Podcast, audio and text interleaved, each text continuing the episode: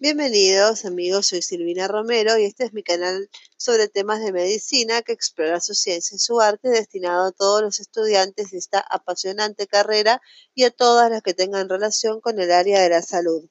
Vamos a empezar con la enfermedad de Chagas. Los objetivos de esta cápsula van a ser reconocer las diferencias entre Chagas agudo, indeterminado y determinado o sintomático. El segundo objetivo es recordar los criterios que se deben tener en cuenta para confirmar el diagnóstico de enfermedad de Chagas en cada fase de la enfermedad. El tercer objetivo es prescribir el tratamiento correspondiente según la edad, condición del paciente y según la fase de la enfermedad. El cuarto punto es realizar el seguimiento y control del paciente durante y después del tratamiento etiológico. Quinto punto, brindar información a los pacientes sobre características de la enfermedad y sobre los posibles efectos adversos del tratamiento etiológico. En sexto lugar, hay que aconsejar a las familias y la comunidad sobre medidas preventivas para la infección. Y en séptimo y último lugar, hay que aprender a realizar la notificación del Sistema Nacional de Vigilancia Epidemiológica. La enfermedad de Chagas o tripanosomiasis americana es una zoonosis producida por el parásito Trypanosoma cruzi y transmitida al ser humano principalmente por el insecto hematófago vector Triatoma infestan, conocido como vinchuca.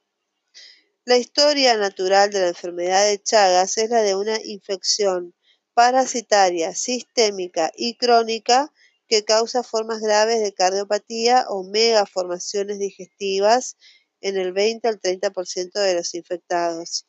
A nivel mundial se calcula que unos 10 millones de personas están infectadas, mayormente en América Latina, donde la enfermedad de Chagas es endémica. Según la última estimación cuantitativa de la enfermedad de Chagas en las Américas, se reconoce una prevalencia de 7 millones de infectados en los 21 países endémicos de la región. En todo el continente americano, la enfermedad de Chagas está asociada a la pobreza, y a las malas condiciones de la vivienda, tanto en áreas rurales como en los alrededores de las grandes ciudades. El control vectorial y el estudio de los donantes de sangre son los métodos más útiles para prevenir la enfermedad de Chagas en América Latina. En Argentina, la cantidad de niños menores de 15 años con Chagas se estima que es de 306.000, es decir, 3,4 de la población total de ese grupo etario. El 98% de los casos nuevos de Chagas ocurren en menores de 15 años y es en ellos que el tratamiento específico resulta más efectivo. Hasta un 30% de los enfermos crónicos presentan alteraciones cardíacas y hasta un 10% padecen alteraciones digestivas, neurológicas o ambas. Durante muchos años en nuestro país, las acciones contra la enfermedad de Chagas estuvieron principalmente centradas en el control vectorial y de los bancos de sangre, postergándose el diagnóstico y tratamiento etiológico de los pacientes infectados. El ciclo del parásito.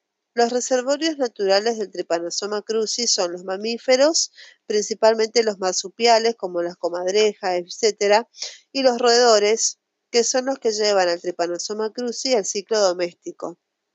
Los perros y gatos son los reservorios domésticos no humanos más importantes.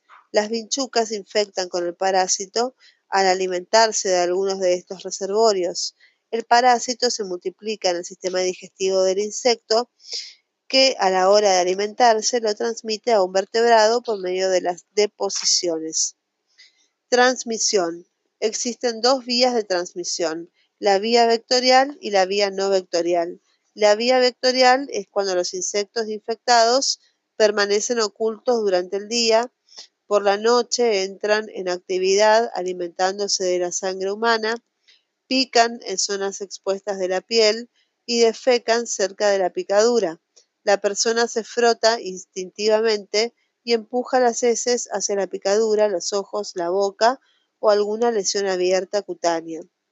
Y la vía no vectorial es la transfusión de sangre infectada, transplacentaria, transmisión de la madre infectada a su hijo durante el embarazo o el parto, trasplante de órganos provenientes de una persona infectada o accidentes de laboratorio.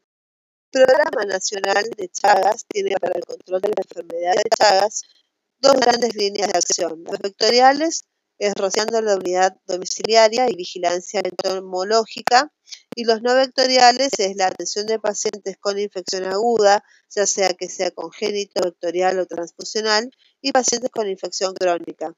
Para fortalecer el control no vectorial y la atención a las personas, se ha elaborado una guía para la atención del paciente infectado con Trypanosoma cruzi, donde se presentan actualizaciones en el tratamiento y se ha reemplazado la denominación de la forma indeterminada de la fase crónica por el término sin patología demostrada. Fases de la enfermedad de Chagas. La infección por Trypanosoma cruzi evoluciona en dos fases, la aguda y la crónica. Cada una de ellas presenta características clínicas criterios diagnósticos y terapéuticos diferentes. La primera fase es la fase aguda, se inicia en el, momento de adquirir la infección por cualquiera de sus vías, ya sea congénita, vectorial o transfusional. Se caracteriza por la presencia de parásitos en sangre en concentración elevada, la cual puede ser detectada por métodos parasitológicos directos como los métodos de concentración y la serología tendrá valor diagnóstico en esta fase cuando se confirme la seroconversión por seguimiento del paciente en el tiempo, seguimiento por tres meses aproximadamente. La duración y la presentación clínica de la fase aguda pueden ser variables dependiendo de la edad del paciente, del estado inmunológico, la presencia de comorbilidades y la vía de transmisión. La presentación clínica puede ser sintomática, oligosintomática o asintomática, siendo esta última la forma clínica más frecuente.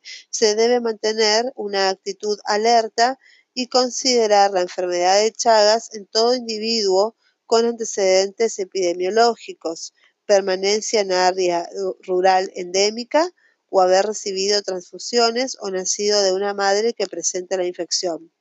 En todo individuo con sospecha clínica, o sea, con síndrome febril prolongado, que tenga chagoma de inoculación, astenia, hepatoesplenomegalia, etc., tiene sospecha clínica de infección aguda por Trypanosoma cruzi y se debe evaluar la situación epidemiológica y posibles vías de transmisión, evaluar el estado clínico y potenciales complicaciones, y realizar el diagnóstico de la infección aguda por métodos de laboratorio. La aparición de un caso de infección aguda por Trypanosoma cruzi, independientemente de la vía de transmisión, es una enfermedad de notificación obligatoria, por lo que el médico interviniente debe confirmar el caso, definir la vía de transmisión y tomar la conducta terapéutica indicada. La forma de comienzo es con puerta de entrada aparente y sin puerta de entrada aparente. Las que es con puerta de entrada aparente tenemos el complejo oftalmoganglionar, chagoma de inoculación, chagoma hematógeno y lipochagoma.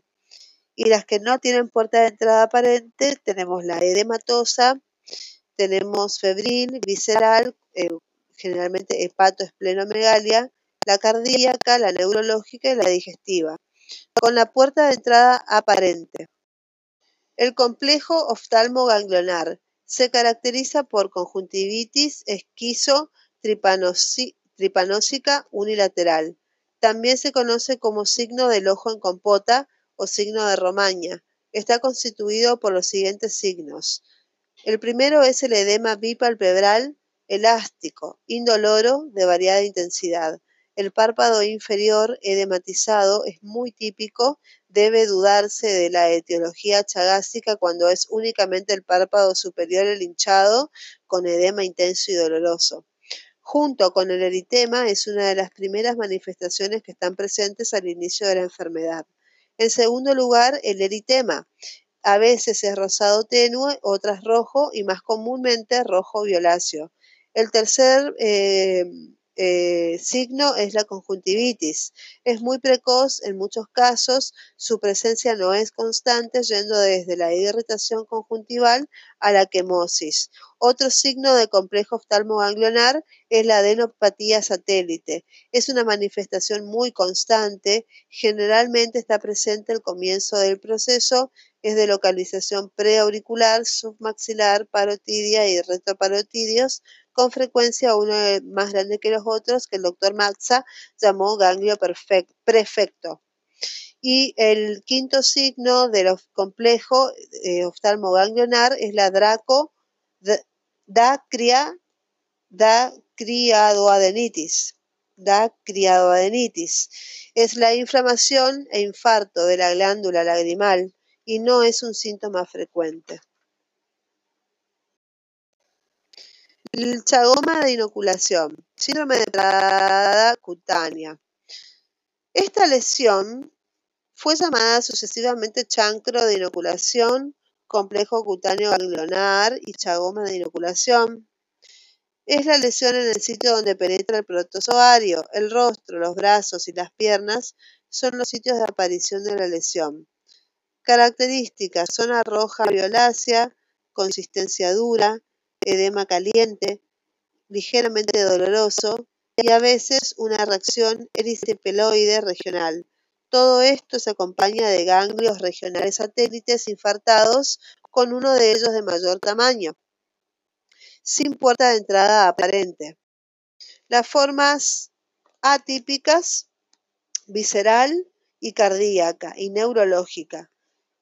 La visceral se manifiesta con un síndrome hepateo ganglionar. Son perceptibles micro, poli y y también ganglios muy aumentados de tamaño. Las localizaciones más comunes son los ganglios cervicales, axilares o inguinales. En general son duros, poco dolorosos. El hígado está constantemente aumentado de tamaño y doloroso la palpación. El bazo también está aumentado de tamaño, es liso, con poca sensación de dolor, siempre de un tamaño menor que el observado en el paludismo y la leishmania visceral. La cardíaca, la forma atípica cardíaca, el corazón es un órgano de elección del parásito y rápidamente manifiesta síntomas de la infección. Por ejemplo, taquicardia sinusal es lo más frecuente, también bloqueo transitorio de la conducción intraventricular, también aplanamiento o inversión de la onda T, también tenemos prolongación del tiempo de PR, también trastornos primarios de la onda T acompañados de bajo voltaje QRS, casos graves, y ruidos cardíacos hipofonéticos. Corresponden a la mayoría de los casos en que la fase aguda no presenta manifestaciones llamativas y hay dos subgrupos, las formas típicas y las formas atípicas. Las formas típicas tenemos el chagoma hematógeno, que es más frecuente en niños pequeños y en las formas graves, y se caracteriza por tumoración subcutánea, poco o nada adherente a planos profundos, único o múltiple, escaso dolor, tamaño variable y localización, sería el abdomen inferior, los muslos y las nalgas. Después tenemos la otra forma típica que es el lipochagoma geniano, así se denomina el chagoma hematógeno que toma la bola adiposa de Bichat, que tiene una consistencia blanda y lipomatosa. Y la otra es el edema, es el menos característico de los síntomas del subgrupo de las formas típicas. Es de consistencia dura, elástica, renitente, dejando la señal de la presión digital. Las formas atípicas visceral y cardíaca y neurológica. La visceral se manifiesta con un síndrome hepateo ganglionar. Son perceptibles micro, poli y adenopatías y también ganglios muy aumentados de tamaño. Las localizaciones más comunes son los ganglios cervicales, axilares o inguinales. En general son duros, poco dolorosos el hígado está constantemente aumentado de tamaño y doloroso la palpación. El bazo también está aumentado de tamaño, es liso, con poca sensación de dolor, siempre de un tamaño menor que el observado en el paludismo y la leishmania visceral. La cardíaca, la forma atípica cardíaca, el corazón es un órgano de elección del parásito y rápidamente manifiesta síntomas de la infección. Por ejemplo, taquicardia sinusal es lo más frecuente, también bloqueo transitorio de la conducción intraventricular, también aplanamiento o inversión de la onda T, también tenemos prolongación del tiempo de PR, también trastornos primarios de la onda T acompañados de bajo voltaje QRS, casos graves, y ruidos cardíacos hipofonéticos. El compromiso cardiológico origina complicaciones que pueden llevar a la muerte súbita, como aneurismas ventriculares, arritmias graves, trastornos avanzados de la conducción, insuficiencia cardíaca congestiva y tromboembolismo pulmonar o sistémico. Después tenemos las formas atípicas neurológicas que se manifiesta con cefalea, astenia, somnolencia y convulsiones en los casos en que aparecen formas meningoencefálicas.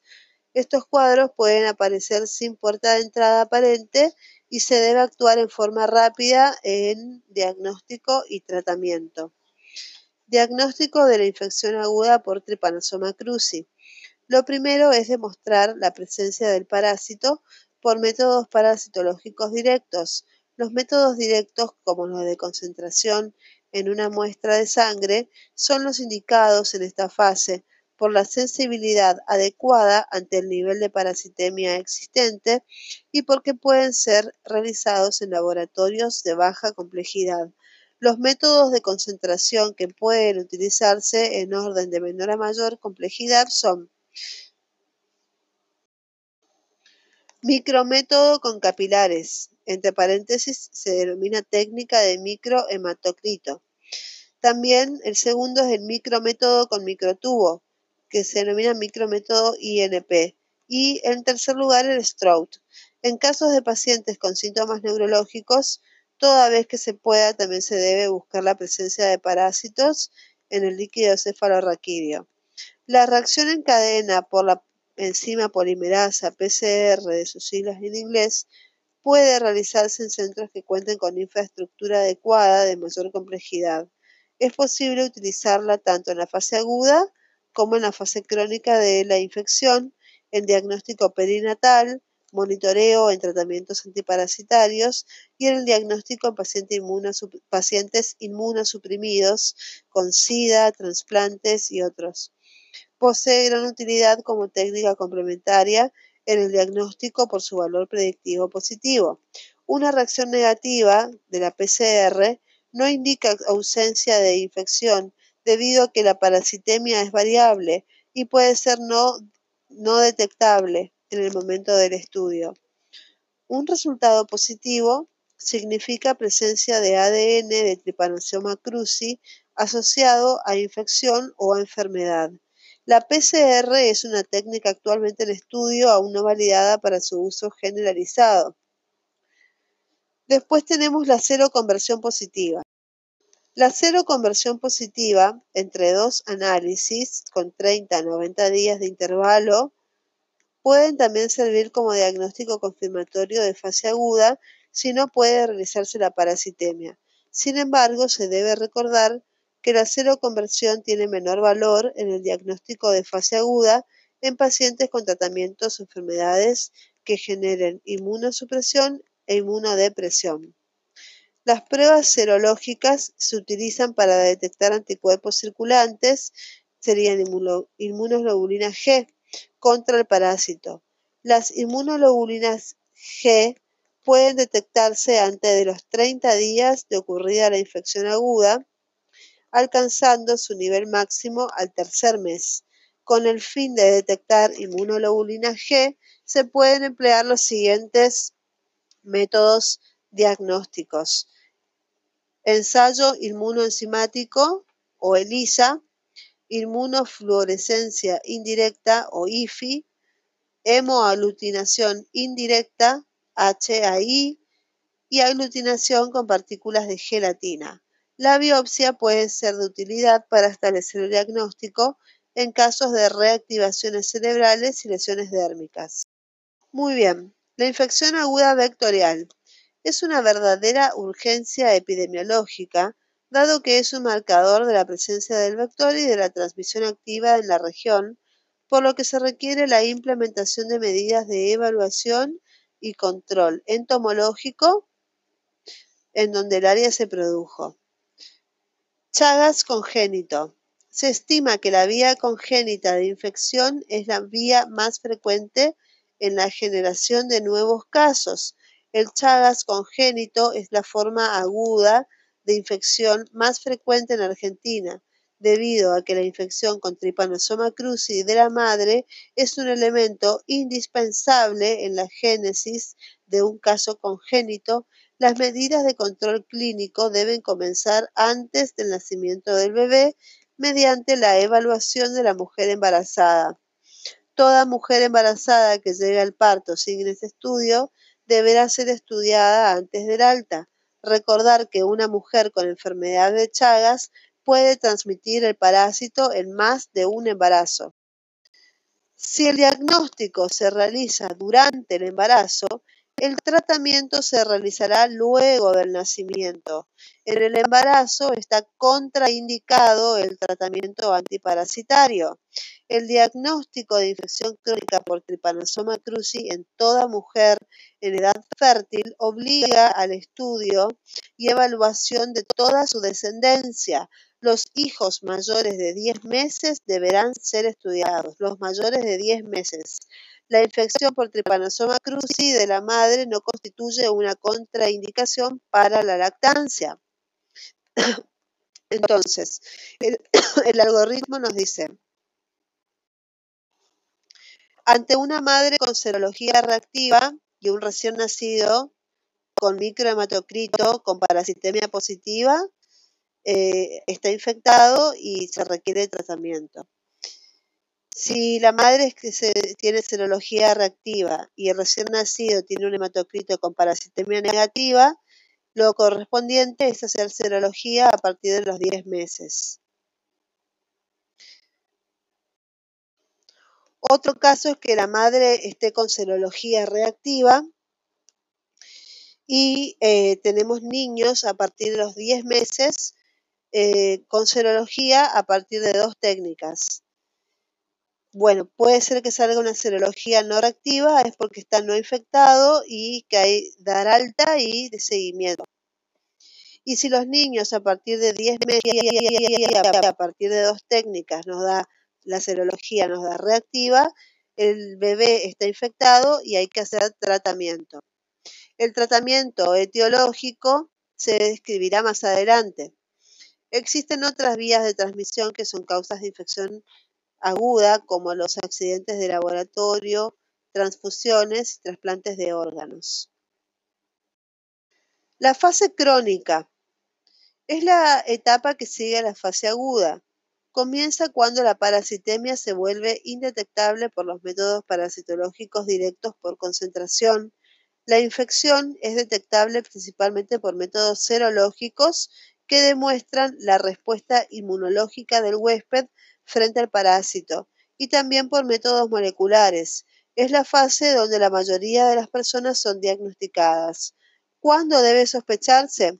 En cualquier individuo de que resida o haya residido en zonas endémicas en forma habitual o esporádica, tenga o no antecedentes clínicos compatibles con la enfermedad de Chagas aguda o contacto con el vector, o su madre biológica esté infectada por Trypanosoma cruzi o haya recibido transfusión de sangre y hemoderivados o haya sido o sea usuario de drogas inyectables que refiere a haber, tener o haber tenido síntomas o signos compatibles con infección por Trypanosoma cruzi o tuviera familiar cercano que presentara enfermedad cardíaca o muerte súbita a edades tempranas y o con antecedentes de serología reactiva para Trypanosoma cruzi.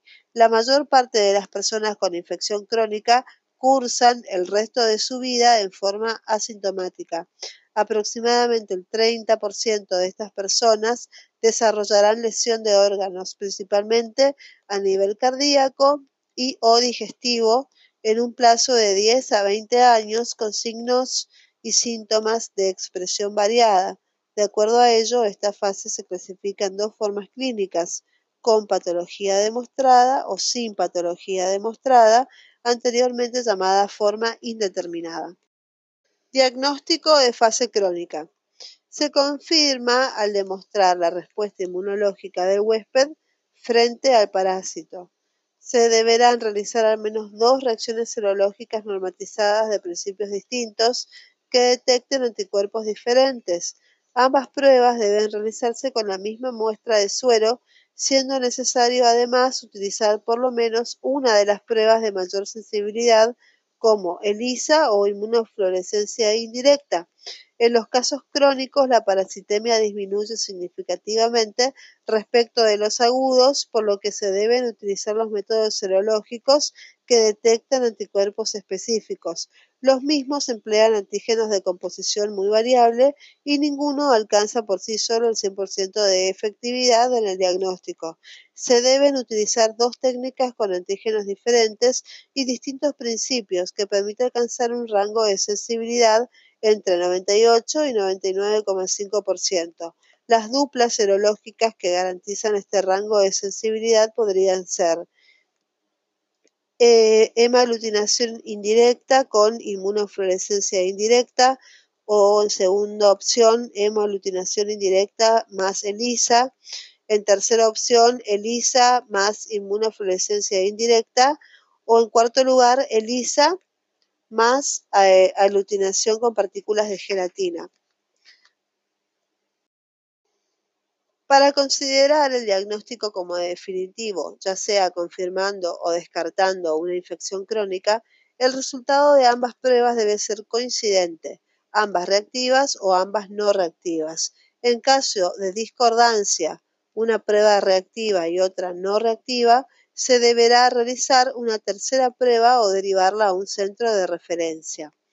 En estados de inmunodepresión o inmunosupresión, se debe tener presente que el valor diagnóstico de las pruebas serológicas debe interpretarse con cuidado, ya que la respuesta inmune del huésped puede estar anulada o comprometida, conduciendo a un resultado falsamente no reactivo. Así también, luego de completado el tratamiento tripanocida, la respuesta inmunológica puede persistir por años luego de eliminado el parásito, por lo que un resultado serológico reactivo no significa fracaso terapéutico ni persistencia de la infección crónica. Evaluación de la persona con enfermedad de Chagas crónica. El objetivo principal en la evaluación inicial es determinar si el paciente presenta o no lesión orgánica compatible con enfermedad de Chagas crónica debido a que el manejo clínico es distinto en cada caso. Se recomienda el siguiente algoritmo para la evaluación de la persona con Chagas crónico. El mismo abarca el compromiso visceral más frecuente, que es cardiovascular y digestivo. El algoritmo para la evaluación de las personas con Chagas crónico superior a un año. Primero se realiza una anamnesis, segundo eh, viene el examen físico y en tercer lugar grupos de estudio. Los estudios serían el electrocardiograma, ecocardiograma en adultos y teleradiografía de tórax en adultos. Una vez realizado el primer paso, tenemos cuatro posibilidades. La primera es que, bueno, que el paciente no tenga sintomatología ni hallazgos compatibles con Chagas, se denomina que es un Chagas crónico sin patología demostrada.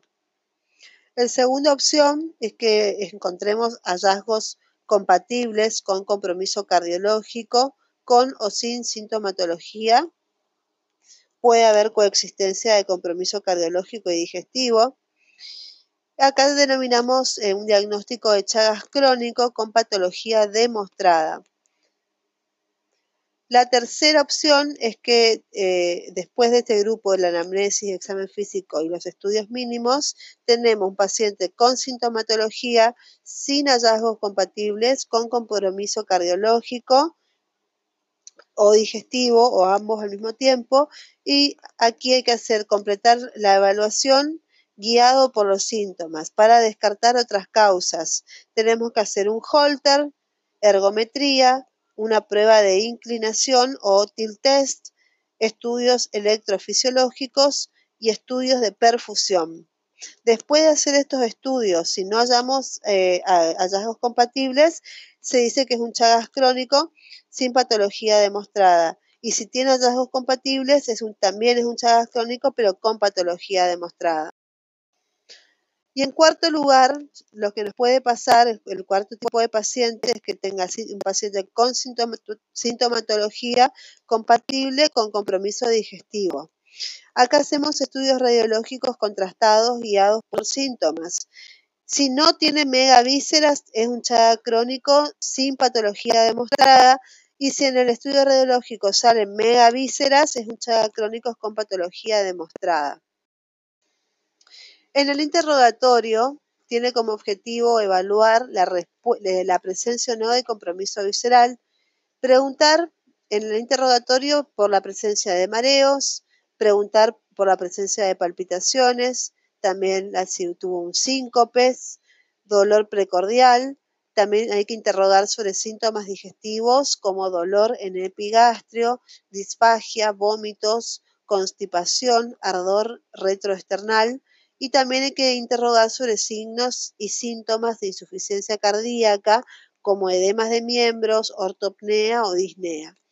En el examen físico, la auscultación respiratoria y cardíaca, la palpación abdominal, medir la presión arterial y evaluar la presencia de hipotensión, pulso para evaluar arritmias y bradicardia, y en los miembros inferiores para verificar ausencia o presencia de edemas.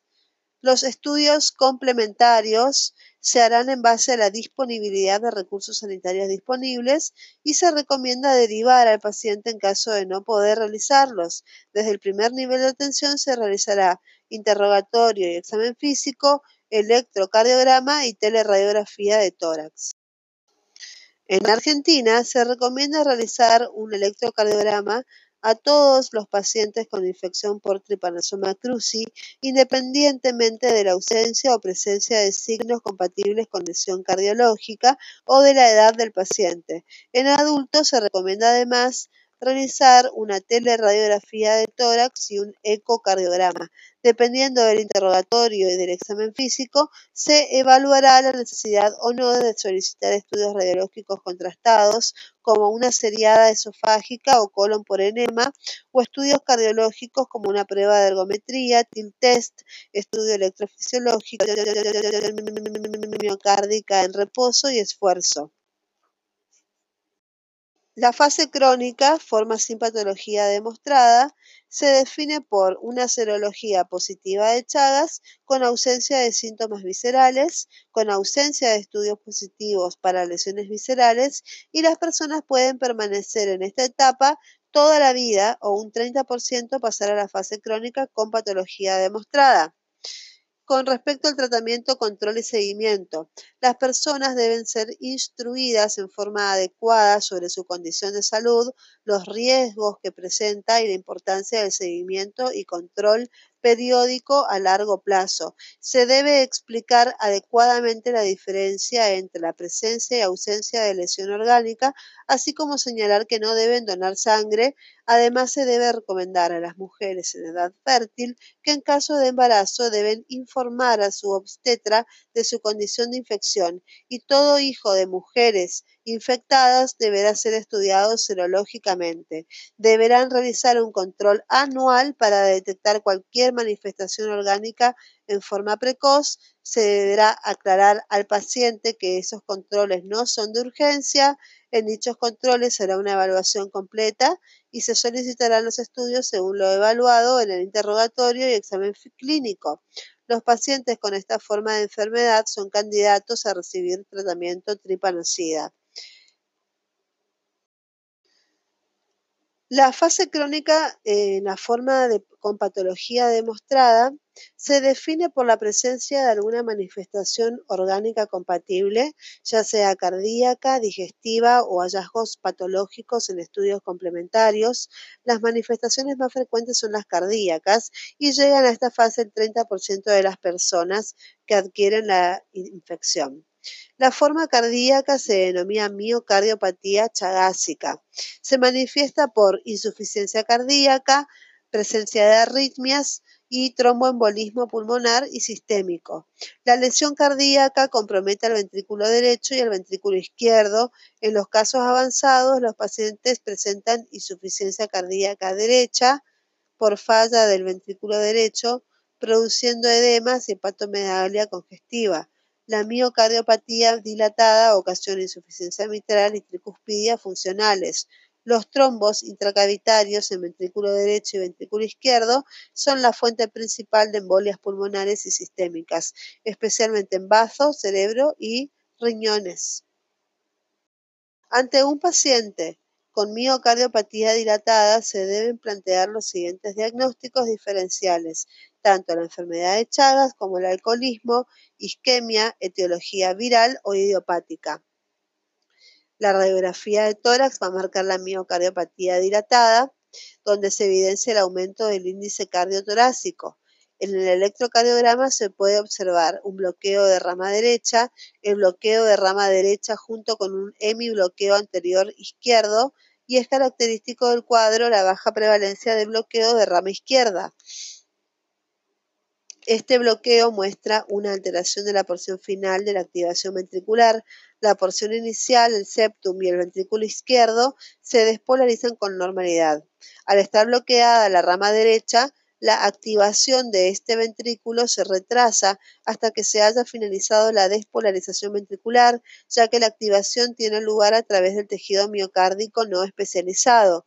Como resultado de la actividad eléctrica final de la despolarización está dirigida hacia la derecha, o sea, hacia el B1 y desde la izquierda, o sea, B6 y D1. El diagnóstico de bloqueo de rama derecha se hace, bloqueo completo de rama derecha se hace cuando se observa 1.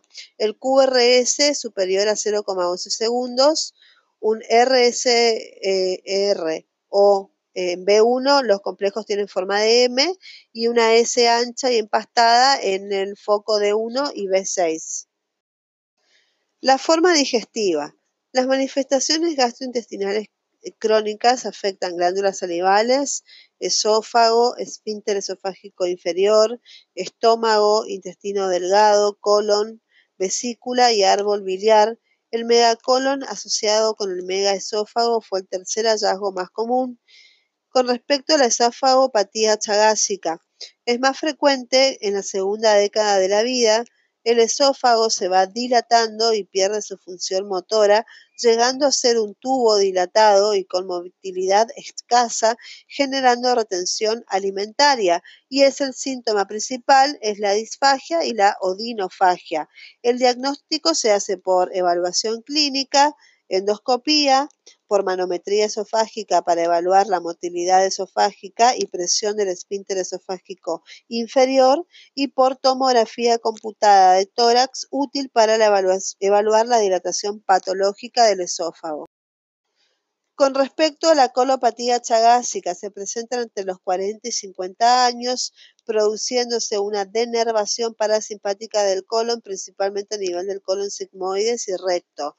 Tratamiento, control y seguimiento. En esta fase es importante la detección precoz de lesión visceral, cardiológica o digestiva, a fin de obtener una mejor respuesta al tratamiento que se administre. La evaluación inicial y el control y seguimiento de las formas incipientes puede realizarse por los efectores del primer nivel de atención, a continuación se describe la estratificación del riesgo de la lesión cardiológica de la enfermedad de Chagas crónica en base, al puntaje de RASI. El mismo consiste en la evaluación de seis factores, el género, el QRS, la taquicardia ventricular, la alteración segmentaria, la cardiomegalia y la clase funcional. Si el género es masculino, el puntaje tiene un puntaje de 2. El segundo factor, el QRS de bajo voltaje, menor a 0,5 por minuto, tiene un puntaje de 2. El tercer factor es la taquicardia ventricular no sostenida por monitoreo Holter de 24 horas, tiene un puntaje de 3. El cuarto factor es la alteración segmentaria global de la motilidad del ventrículo izquierdo, tiene un puntaje de 3. El quinto es la cardiomegalia, con teleradiografía de tórax o con índice cardiotorácico mayor a 0,5, puntaje de 5. Y Y el sexto factor es la clase funcional 5, eh, puntaje de 5 también. En base al puntaje total obtenido pueden eh, definirse los siguientes factores de riesgo.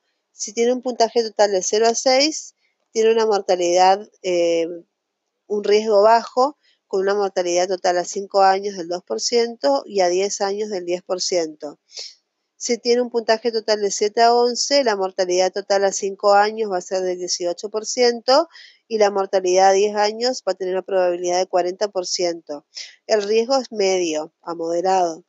Y si el puntaje total nos da entre 12 y 20, a 5 años la, la, probabilidad de muerte es del 63% y a 10 años la probabilidad de muerte es del 84% y estos tienen riesgo alto. También es posible utilizar la estadificación de Kuchnir como forma de evaluar el grado de lesión cardiovascular. De acuerdo a esta, los pacientes pueden ser clasificados en los siguientes estadios. Estadio 0 es eh, serología reactiva con electrocardiograma y teleradiografía de tórax normales.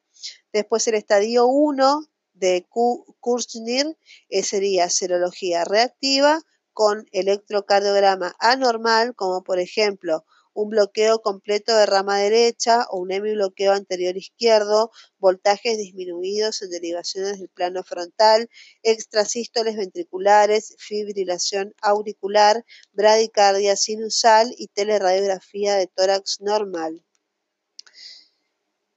El estadio 2 de Kurzner es serología reactiva electrocardiograma y teleradiografía de tórax anormales.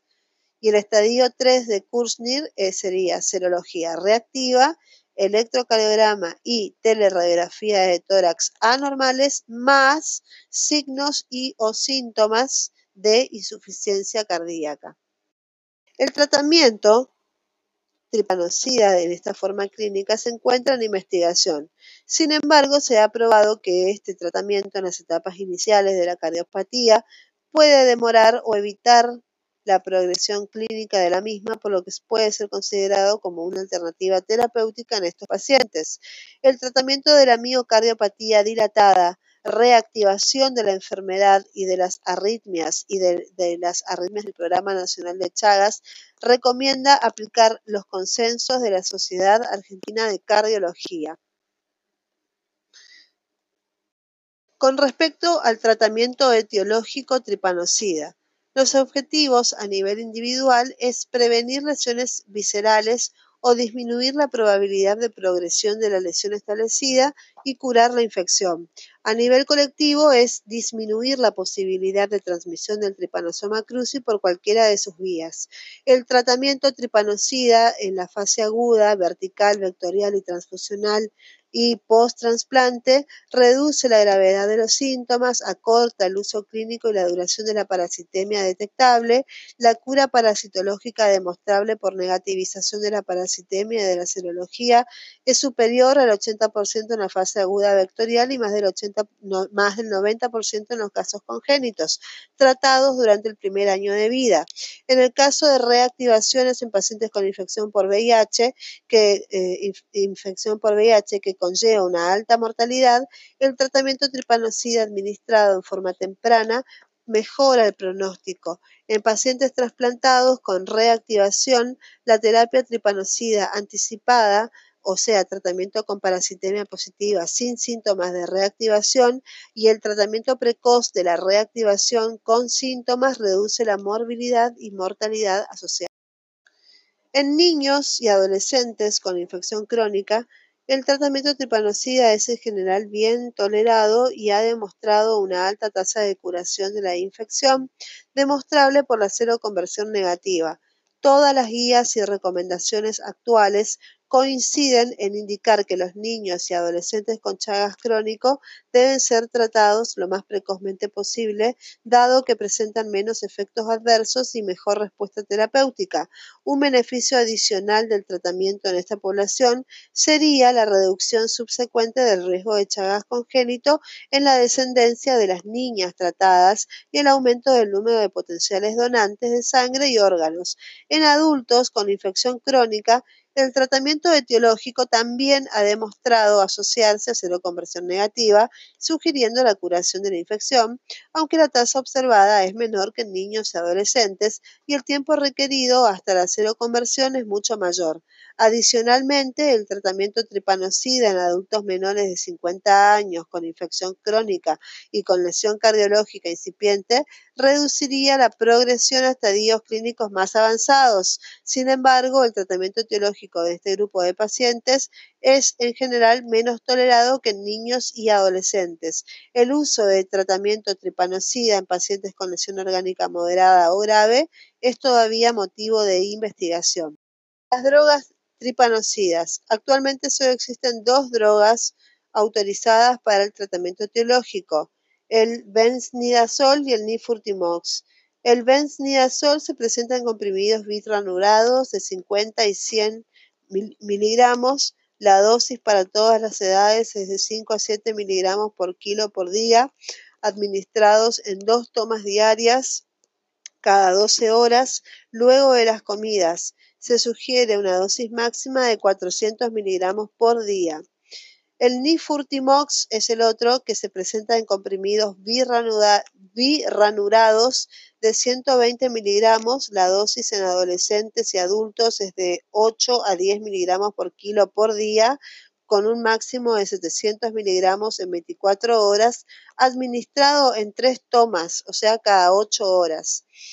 Se recomienda iniciar el tratamiento en los primeros 5 días con dosis inferiores a la dosis total calculada para el peso del paciente e ir aumentando gradualmente. Por ejemplo, para un paciente que pesa 80 kilos, le corresponde 400 miligramos por vía de benznidazol.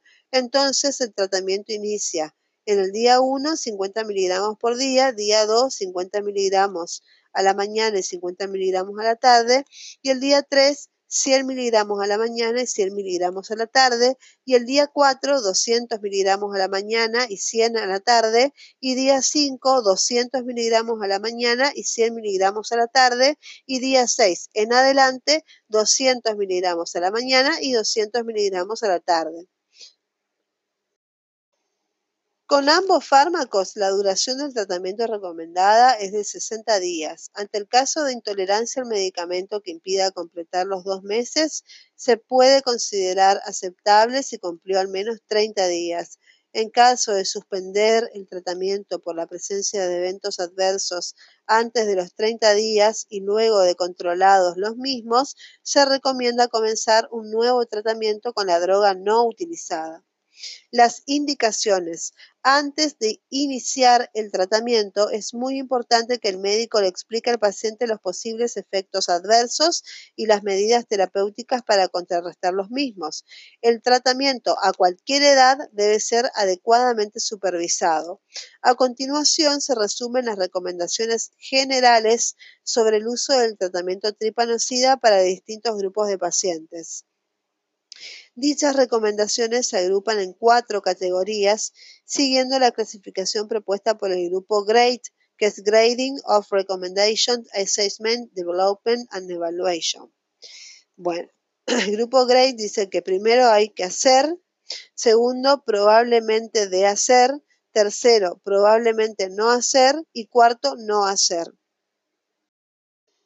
Con respecto a la categoría hacer, se agrupan en esta categoría aquellas indicaciones para el uso de drogas trepanocidas en las que se considera que la gran mayoría de las personas con información adecuada acuerdan realizar.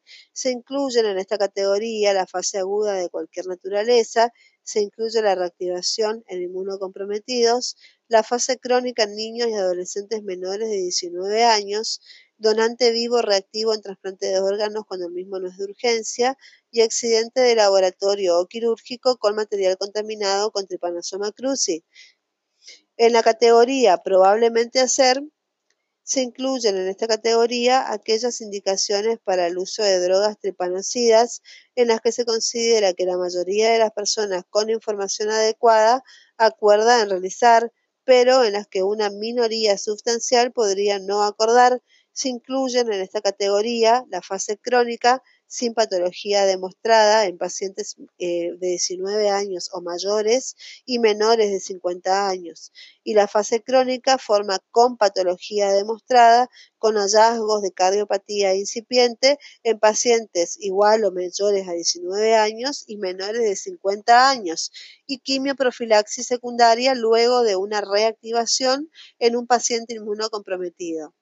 La categoría probablemente no hacer la categoría probablemente no hacer se incluyen en esta categoría indicaciones para el uso de drogas tripanocidas en las que se considera que la mayoría de las personas con información adecuada acuerda en no realizar, pero en las que una minoría sustancial consideraría hacerlo. Se incluyen en esta categoría los pacientes eh, igual o mayores a 50 años en fase crónica o fase crónica con cardiopatía avanzada y la categoría no hacer se incluyen en esta categoría indicaciones para el uso de drogas tripanocidas en las que se considera que en la gran mayoría de las personas con información adecuada acuerda no realizar. Se incluyen en esta categoría pacientes embarazadas en lactancia, pacientes con insuficiencia renal o hepáticas graves y trastornos neurológicos graves de base. Administración y supervisión del tratamiento. El tratamiento del paciente con la infección puede y debe realizarse preferentemente en el primer nivel de atención, lo que permite mejorar la accesibilidad del paciente al tratamiento. El mismo debe ser supervisado en forma semanal por el personal médico capacitado de acuerdo a las recomendaciones. En el caso de que el personal médico no cuente con experiencia previa en el manejo de estas drogas, se recomienda buscar asesoramiento adecuado con las autoridades responsables. Se recomienda además que el paciente o su cuidador, en el caso de que sea un niño, lleve un registro escrito de la administración de los comprimidos para su mejor control. Efectos adversos y su manejo. Los efectos adversos del tratamiento tripanocida son variables según la droga utilizada en general se presentan entre los 15 y 30 días de iniciada la administración del fármaco. La mayoría de estos eventos son leves a moderados y no requieren suspensión del tratamiento. Sin embargo, algunos eventos adversos pueden ser graves, por lo que se debe explicar claramente al paciente las pautas de alarma y realizar un seguimiento estrecho para detectarlos precozmente y tomar conductas adecuadas. La frecuencia e intensidad es mayor a medida que aumenta la edad de los pacientes. Frente entre los efectos, eventos adversos pueden mencionarse erupción cutánea de diverso tipo, trastornos digestivos como náuseas, vómitos, diarrea, epigastralgia y distensión abdominal, síntomas generales como fiebre, artralgias, mialgia, fatiga y adenopatías, fenómenos neurotóxicos periféricos y del sistema nervioso central, como cefalea, anorexia, irritabilidad, llanto persistente en lactantes, insomnio, temblores, mareos, trastornos del estado de ánimo, pérdida del equilibrio y de la memoria, convulsiones, síntomas de neuropatía periférica como hipo o hiperestesias, parestesias o dolor neuropático. Elevación de transaminasas mayor o a tres veces los valores máximos normales con y sin síntomas de hepatitis, eosinofilia. En el también en el primer año de vida, el tratamiento produce en algunos casos estancamiento del crecimiento ponderal, por lo que no debe, no debe inducir a la suspensión del tratamiento. Otro caso es que entre los efectos adversos graves de baja frecuencia de aparición puede mencionarse la leucopenia por debajo de 2.500 milímetros cúbicos a expensas de neutropenia, plaquetopenia y síndrome de Stevens-Johnson. La conducta frente a los efectos adversos dependerá del tipo y de la gravedad en cada caso.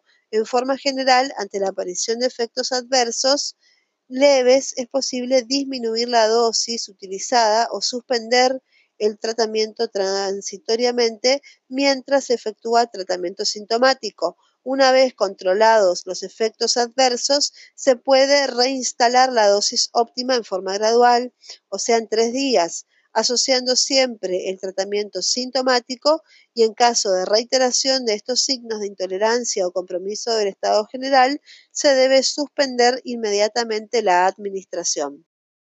La mayoría, la, presencia de, la presencia de eventos adversos los mismos deben ser notificados al Sistema Nacional de Farmacovigilancia. Para ampliar sus conocimientos eh, sobre el manejo clínico de los efectos adversos, se recomienda consultar la guía para la atención al paciente infectado por Trypanosoma cruzi presente en la página de Remediar. Los controles postterapéuticos durante la fase aguda en los pacientes que inician tratamiento durante la fase aguda con parasitemia detectable se recomienda realizar un control parasitológico directo por método de Stroud o por micrométodos en los días 15 y 20 días de iniciado el tratamiento. Si la respuesta terapéutica es la adecuada, si el tratamiento está siendo bien administrado, sobre todo, verificar la dosis antes de pensar en posible resistencia de la cepa infectante. En caso de parasitemia persistente que sugieran resistencia de la cepa infectante a la droga en uso, utilizar la otra droga disponible según el esquema recomendado. En caso de resultado parasitológico negativo, continuar la administración hasta completar los 60 días de tratamiento. Se recomienda realizar pruebas serológicas que detectan inmunoglobulina G para el control de la eficacia del tratamiento al finalizar el mismo y a los 6, a los 12, a los 24 y a los 48 meses. El criterio actual de curación parasitológica es la negativización de la serología convencional. Esta negativización es más precoz cuanto menor es la edad del paciente que recibe el tratamiento. Los controles postterapéuticos durante la fase crónica se recomienda efectuar controles serológicos una vez por año, ya que si bien la administración de la droga tiene la capacidad de eliminar el parásito, la negativización de la serología ocurre varios años después. La serología convencional, evaluada por lo menos con dos reacciones diferentes, se negativiza en diferentes periodos según el tiempo que el paciente permaneció infectado hasta el comienzo del tratamiento. Niños y jóvenes, así como adultos con infección reciente, negativizan la serología más rápido que cuando la infección tiene mayor antigüedad. En la actualidad, el éxito terapéutico se confirma con la negativización de la serología, mientras que el fracaso terapéutico solo se demuestra con la detección del parásito en sangre. La serología reactiva posterior al tratamiento pierde su valor para indicar la infección activa y no implica necesariamente fracaso terapéutico. Bueno amigos, esto ha sido todo por el momento. Espero que les sea de utilidad como herramienta de estudio y complemento y refuerzo de conocimientos adquiridos previamente.